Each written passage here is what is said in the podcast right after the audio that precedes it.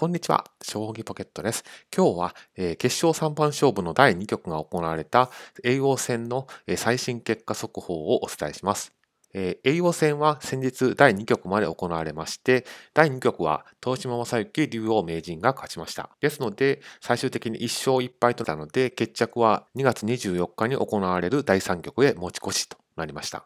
将棋の世界では、えー、先手が有利というふうにされているんですけれども、なんと2局目まで後手番が全て勝つと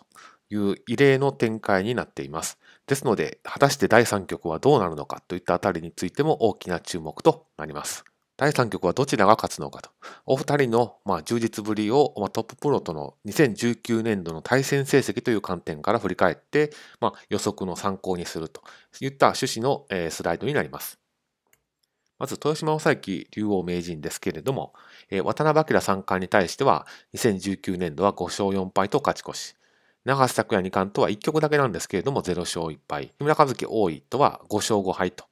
まあ、えー、竜王戦の決勝3番勝負、王位戦の7番勝負の、いわゆる合計10番勝負は、えー、ファンの記憶に新しいところです。広瀬明人八段とは4勝2敗で勝ち越し、え次の時代の王者とされている藤井聡太七段とは3勝0敗と勝ち越し、羽生善治九段とは1勝1敗ということになっています。ですから、え対局数の少ない長瀬拓也二冠を除いて、まあ、負け越している棋士がいないという、まあ、すごい充実ぶりを発揮されています。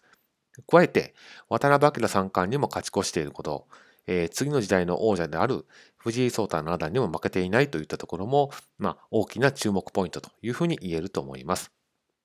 続いて、渡辺明三冠です。えー、東島正幸竜王名人に対しては一つだけ負け越していますけれども、それ以外の棋士には、まあ、体制のない藤井聡太七段を除いて、まあ、負け越している棋士がないと。まあ、いわゆる、えー、東島正幸竜王名人同じく他の棋士よりも、まあ、頭一つ抜けている感が顕著に出ています。まあ、具体的に言いますと、えー、東島正幸竜王名人に対しては4勝5敗、一つ負け越しですけれども、長瀬拓也二冠には1勝0敗。木村和樹王位には2勝1敗、広瀬明人八段には4勝1敗、藤井聡太七段の対戦がなく、羽生善治九段とは2勝0敗となっています。